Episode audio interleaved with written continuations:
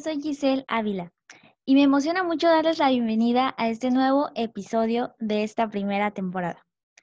Y bueno, en esta ocasión, en compañía de un súper invitado.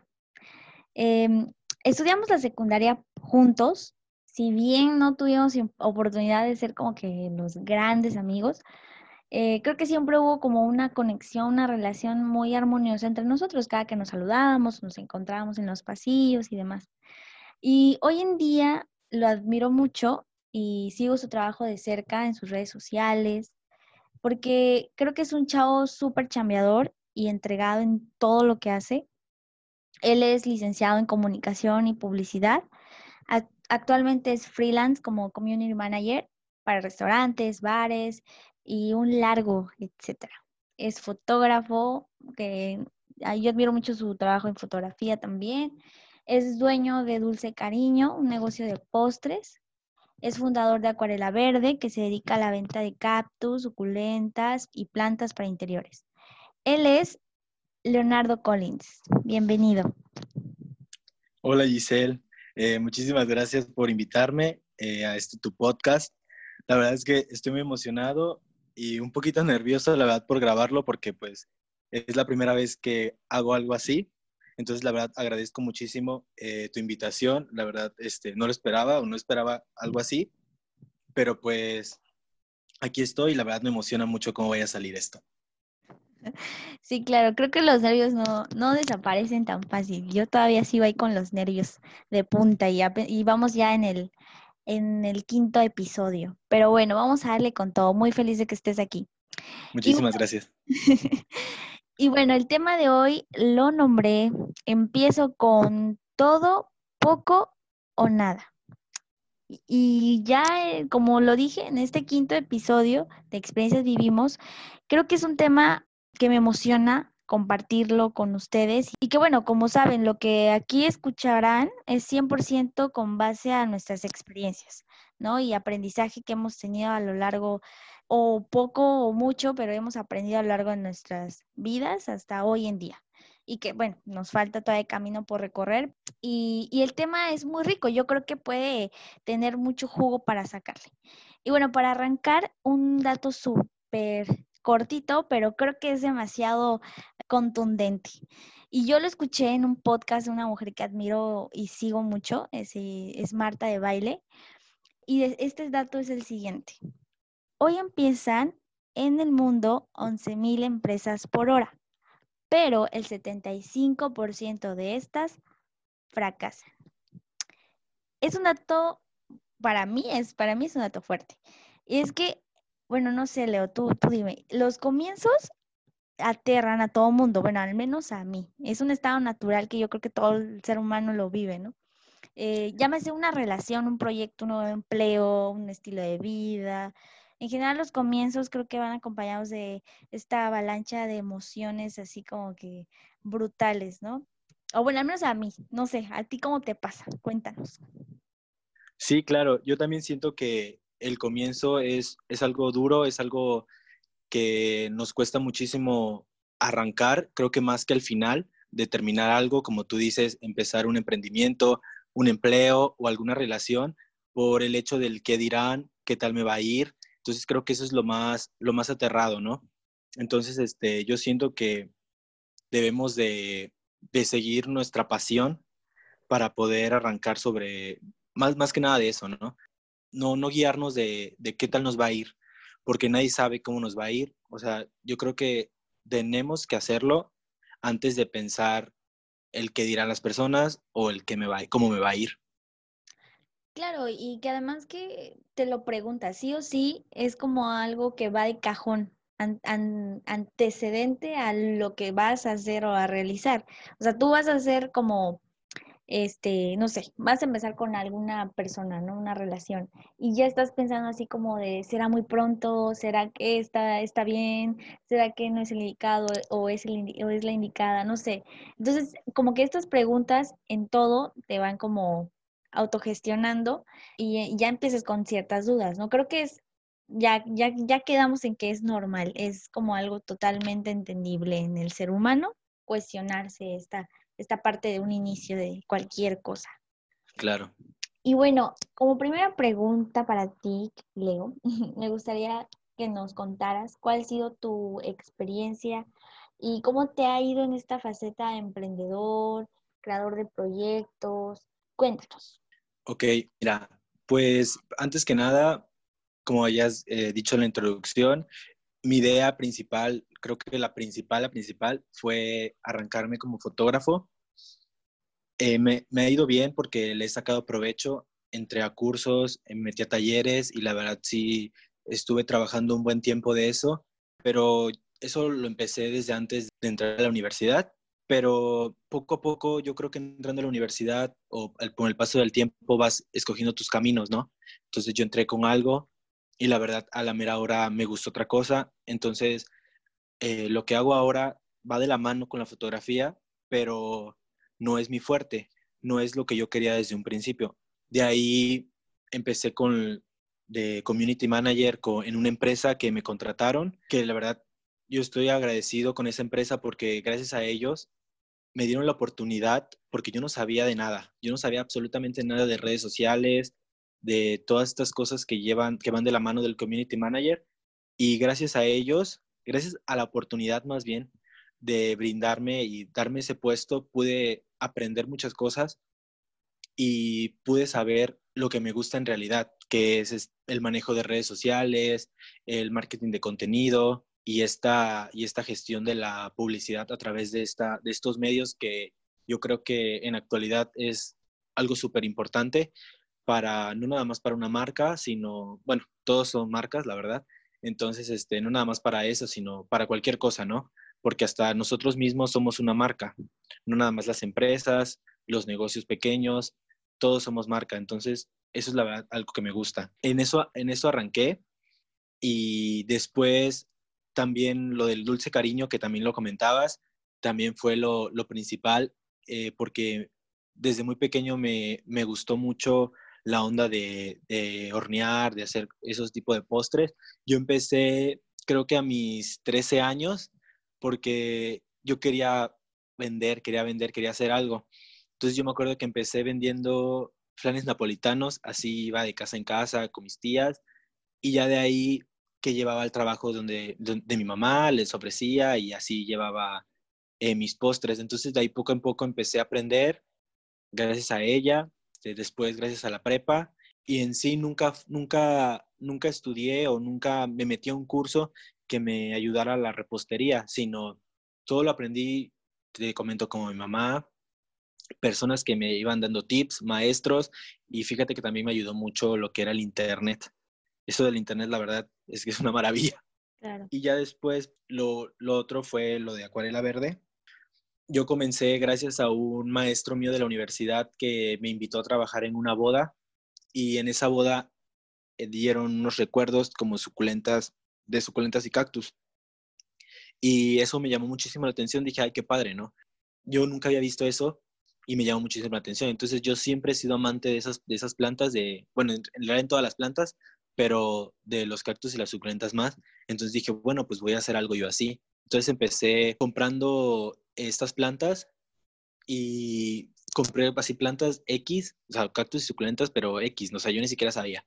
Y iba, iba comprando trastes, o sea, compré eh, unos vasos de cristal, cosas de cerámica, pero yo las compraba como en tipo bazares, tianguis, así como de, segunda mano. Yo los compraba y los, las armaba y ya las, las empezaba a vender. Entonces, poco a poco fui armando, le di un, un giro a, la, a, la, marca de Acuarela Verde, donde ya modifiqué más bien, este, ya con una sola imagen de que las vendía en peceras nada más. Después las, le metí barro y así poco a poco. Y ya lo último, o sea, lo más nuevo, fue que empecé a meter eh, las plantas de interior. Pues esa es más o menos mi, experiencia y de mi creador de los proyectos. Claro, y fíjate que mencionaste algo que me llamó mucho la atención. Notaste en la boda de tu maestro, me parece, comentas, este, estos recuerditos y te llamaron la atención. Y lo uniste con este gusto que mencionas de, con las, de las plantas, ¿no? Y ahí creció como la idea. Exacto. Te das cuenta que a, veces esas ideas crecen o se incuban de una de una percepción pues de gustos, básicamente. O sea, es decir, yo se me ocurre una idea, pero no se me ocurre como que de la nada, sino por algo que vi o algo que escuché o algo que, que sentí que llamó tanto tu atención que te atrajo a crear una idea para posteriormente materializarla en algo ya más real, ¿no? Que fue lo que tú claro. Así es. Creo que es, es, un punto importante, el hecho de, de, tener algo que te guste, como decías tú, algo como una pasión y algo que te guste hacer. Porque si vas a crear un proyecto de algo que realmente no te apasiona y realmente no te emociona, hay una gran probabilidad de que ese proyecto valga churro, ¿no? sí, claro, 100% de acuerdo. Sí, y fíjate que yo he, tenido algunos proyectos a lo largo de mi corta vida, pero he de admitir que sí me ha ido un poco mal. pero que bueno, gracias a Dios, eh, todo esto lo he aprendido y digamos que a la mala, pero que gracias a estos errores me sirven para compartirlos y ayudar a que los demás no los cometan, por el amor de Dios, no los cometan. Y, y sí, como dices tú, o sea, a veces cuando nace la idea, como el ejemplo de los postres que, que tienes este, este proyecto, que, que, a mí me encanta la publicidad que manejas para, para este, este negocio, porque no manches, o sea, nada más veo la foto, se me antojan eh, definitivamente, ¿no? O sea, tienes unas muy buenas ideas y propuestas para ofrecer tu producto, ¿no? Y por eso te dedicas a ello, porque tienes ese talento de hacer las cosas muy bien. Entonces, te gusta hacerlo y por eso lo haces y por eso lo iniciaste y por eso trabajas en ello de una forma tan cuidadosa, ¿no? Porque sabes que es como tu bebé, que quieres como amar y cuidar y proteger, ¿no? Claro.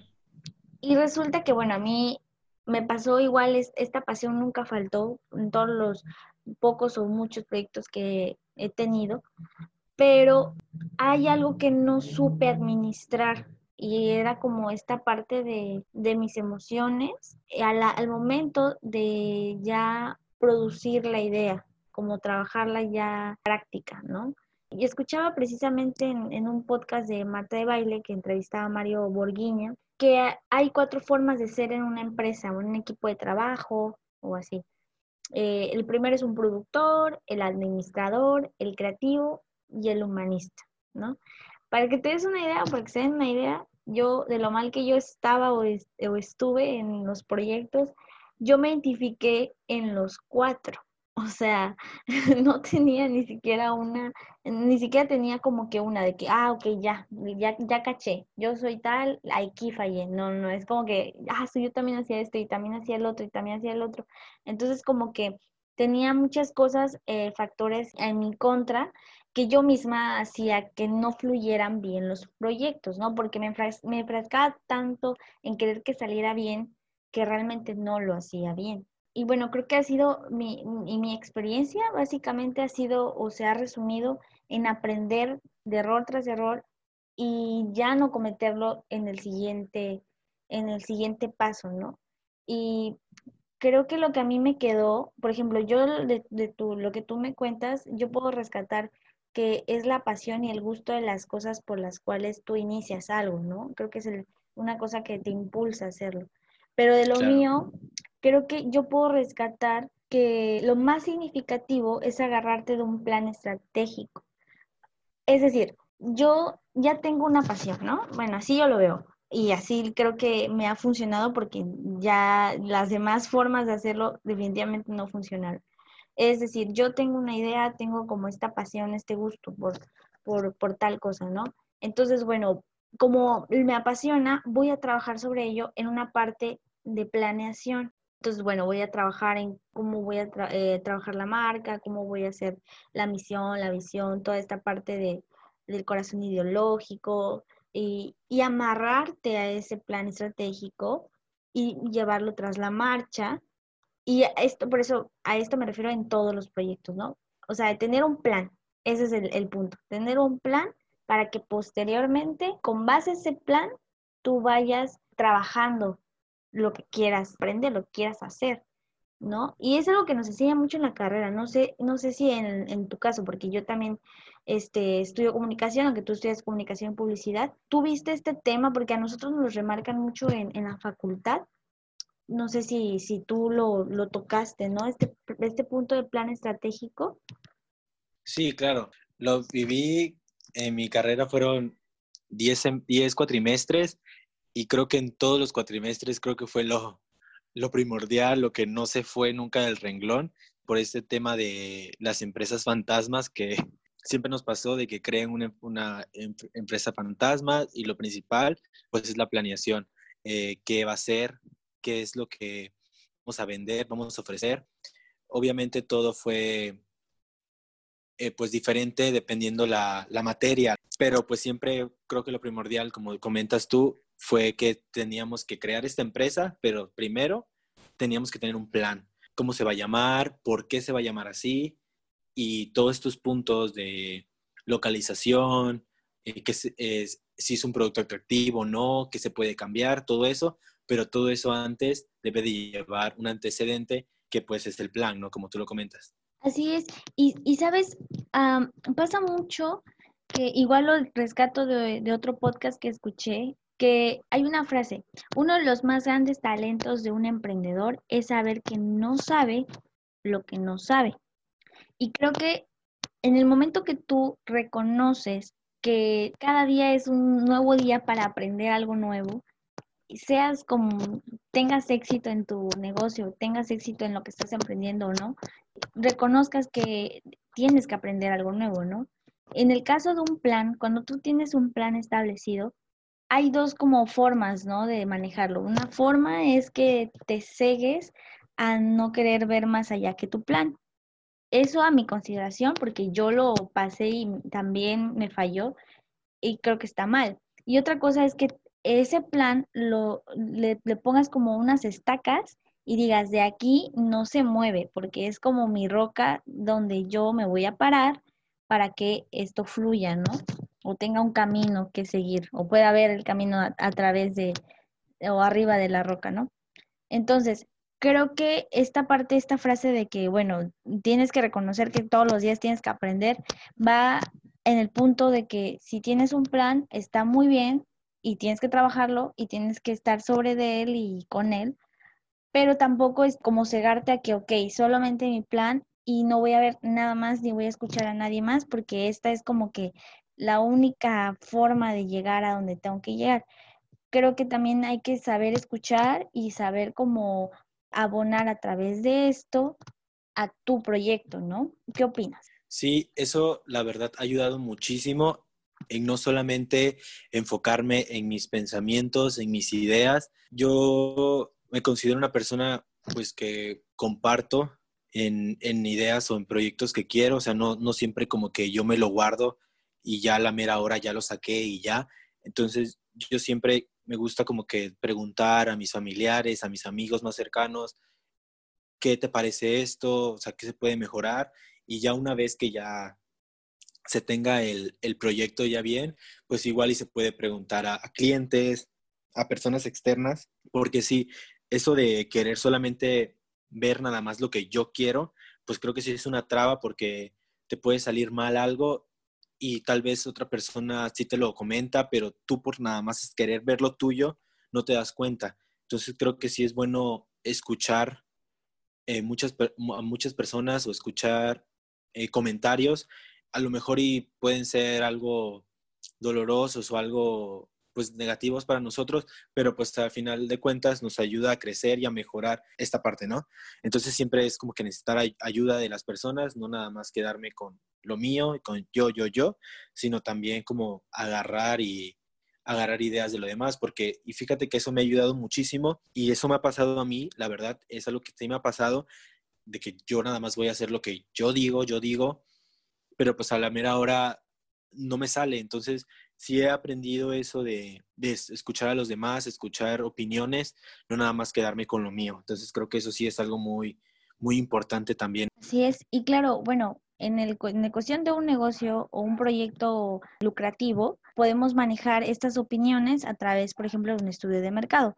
Pero si hablamos ya de un proyecto de vida, un proyecto social, un proyecto sin fines de lucro, por ejemplo, podemos tomar estas opiniones con profesionales o personas que ya lo hicieron o ya lo vivieron, o como dices tú, amigos cercanos que viven de cerca el proceso de tu proyecto de que estás, estás en ese momento teniendo. Em, y creo que sí, como dices tú, es muy importante porque así vas agarrando como que lo bueno, a ver, esto me puede funcionar, esto tal vez no, pero bueno, todos modos lo puedo agarrar como como una opinión importante y, así, o sea, como que vas agarrando poquito a poquito y vas formando como esta, esta parte, ¿no? Del plan para poder pulirlo de una forma más efectiva. Sí, exacto. De hecho, dice, bueno, yo escucho mucho también a Odín Dupeirón y él habla mucho de recalcular de forma como teoría de vida o forma de vida o estilo de vida pero creo que sirve mucho también para un proyecto. Es decir, si tú te quedas, como decía hace rato, cegado en, un en, en tu plan y no ves nada más, pues resulta que no, no está muy bien, que digamos. Pero si falla algo de tu plan y tú recalculas el plan, tienes chance a poder seguir tu camino recalculando con lo que has trabajado. No precisamente así como de, chin, ya me falló esto, ya valió, ya valió y y caigo en, en, esta parte de que ya me siento derrotada porque ya no funcionó, no sé qué, no, al contrario, o sea, ya falló esta parte, ok, recalculo, recalculo y, y lo saco, ¿no? Creo que esa es una fase que a las, por ejemplo, a las startups, a las empresas que, eh, las pymes, por ejemplo, o personas que apenas están iniciando un proyecto, pasa, ¿no? Que está empezando y falla tantito y ya, o sea, van como que en declive, ¿no? Cuando al contrario, o sea, creo que estos pequeños errores pueden funcionar para que pueda dar como para arriba o, trabajarlo, recalcularlo y darle para arriba. Sí, claro, yo también opino lo mismo. O sea, no quiere decir que esté mal eh, las opiniones o las ideas que uno tiene desde un principio o nada, cegarnos en lo de nosotros, porque puede pasar y, a lo mejor, y hay casos que a lo mejor y nada más te, te, te enfocas en ti pero pues sí es muy, muy importante. Así es. Y bueno, otra pregunta para ti, Leo. ¿Cuál dirías tú que es tu método para iniciar un proyecto? Y esto haciendo alusión a la, a la pregunta del podcast. ¿Te esperas a tener todos los recursos, todas las, todos los materiales, todas las herramientas para poder arrancar?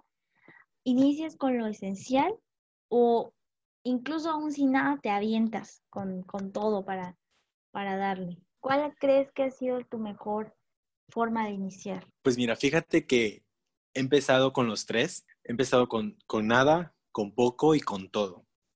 Como te comentaba con lo de ahorita mi, mi trabajo de community manager, yo creo que ahí empecé con nada. Yo tenía una computadora, la verdad, cero, no era servible para mi trabajo y no tenía los conocimientos de ser un community manager, pero me lancé por la oportunidad que te comentaba de, de esta empresa ahí empecé con nada porque no sabía, o sea, no tenía un buen equipo, tenía a lo mejor los conocimientos básicos, pero eran básicos que no servían y entonces poco a poco me fui adentrando a, este mundo, pude comprar este, una, una buena computadora que me ayudara. Gracias, a, gracias al trabajo y de cada día fui aprendiendo un poco más de las cosas y pude arrancarme a, a conseguir a independizarme como community manager y ya con, con estos restaurantes, estos bares, estas, estas otras marcas. Entonces yo poco a poco fui creando esto de hasta tener, no todo, porque pues no es tener todo, pero sí tener un poco más de cómo empecé. En la parte de los postres de dulce cariño, ahí empecé también con nada porque pues tampoco sabía, no sabía de los postres. Entonces, igual, poco a poco empecé a conocer, empecé a, escuchar personas, este, consejos, de, empecé a aprender más, porque te digo, nada más yo sabía hacer flan napolitano y pues ahorita ya sé hacer más postres. En la parte de, de lo de acuarela verde, ahí yo creo que empecé con, con un poco más, porque ya sabía de diseño, ya sabía de publicidad. Entonces, ya arranqué con un logo, arranqué con redes sociales, aunque todavía no tenía todo, pero pues ya tenía más con qué arrancar. Y pues, o sea, nunca, yo siento que nunca se empieza con todo porque siempre vas metiendo más cosas.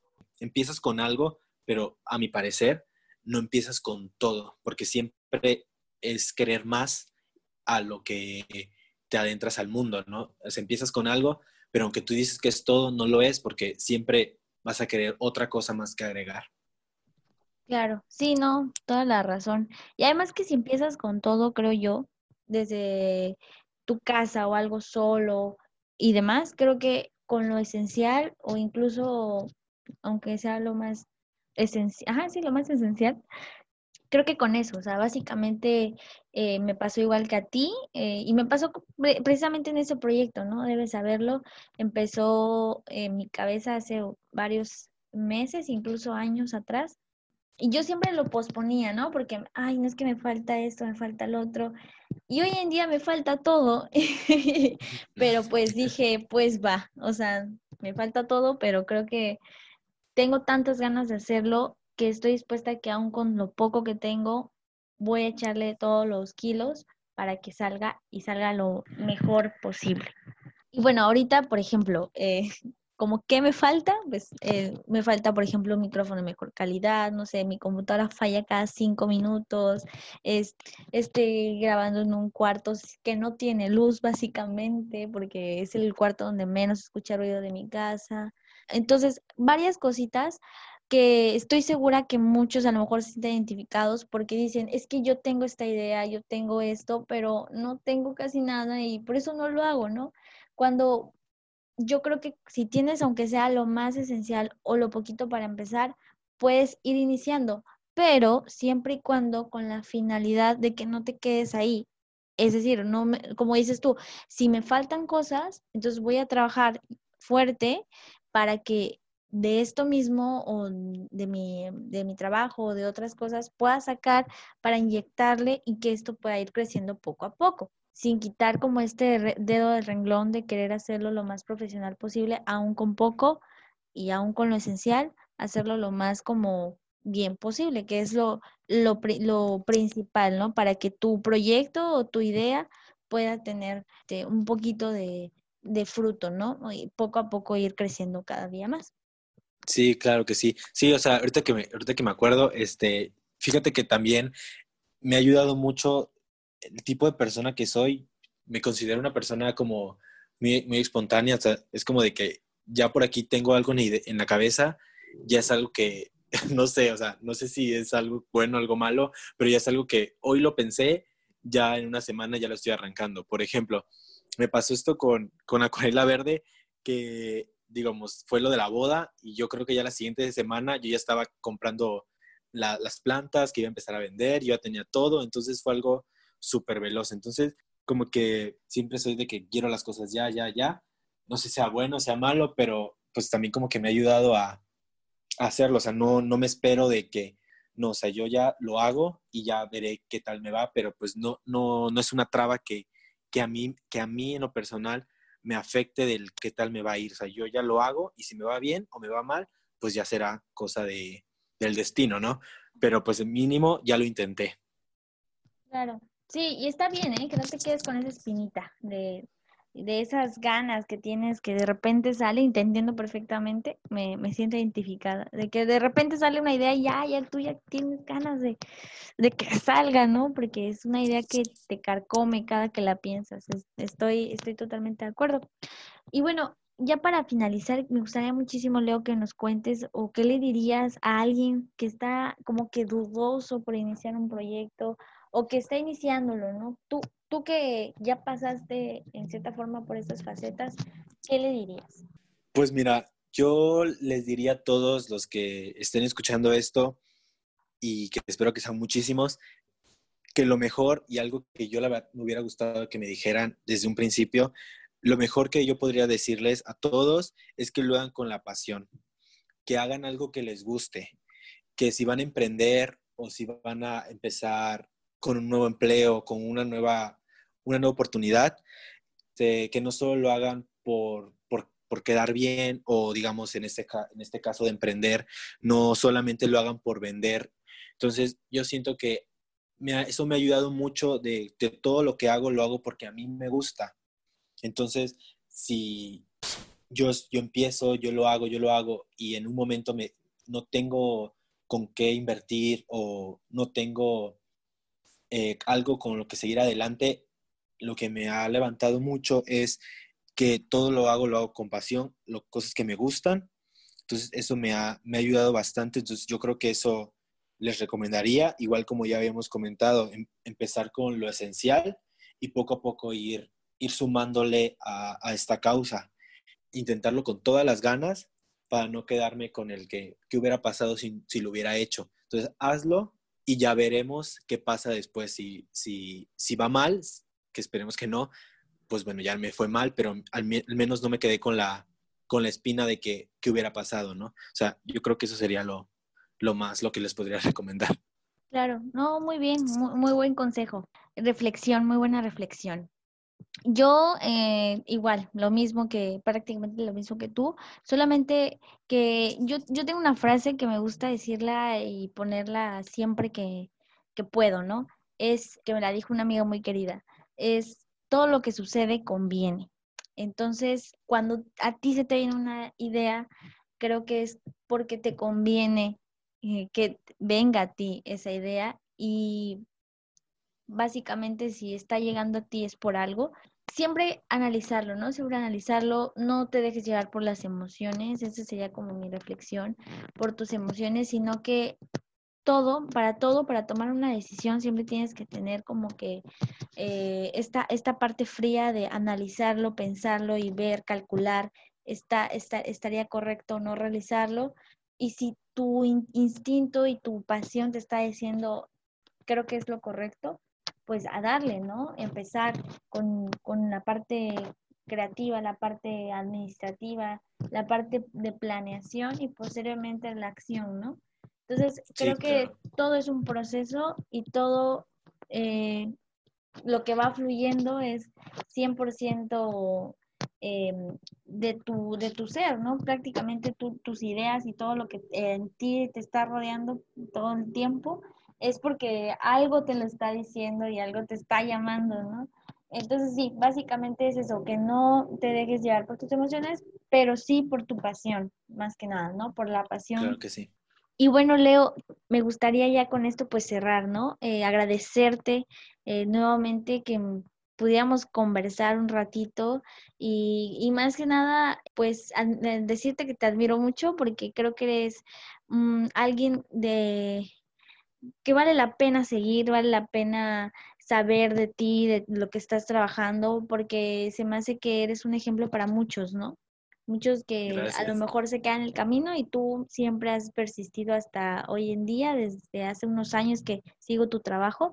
Entonces, bueno, felicitarte y agradecerte, ¿no? Y espero tenerte nuevamente en otro podcast por ahí. Sí, no, la verdad te agradezco muchísimo a ti por tomarme en cuenta eh, este proyecto que tienes que pues que apenas comienza y que va para largo y va a tener todo el éxito. La verdad, les, les, te deseo todo el éxito en este podcast. Pues eso, muchísimas gracias por, pues por invitarme, ¿no? Y pues claro, cuando quieras, pues otra vez nos, nos ponemos de acuerdo y pues ahí estaremos. Dale, pues ya está, ¿eh? Ya, ya aquí ya va a quedar grabado de que ya aceptaste otra invitación a futuro. claro, claro. Y bueno, esto sería todo. Eh, nuevamente fallándoles en las despedida, despedidas como siempre.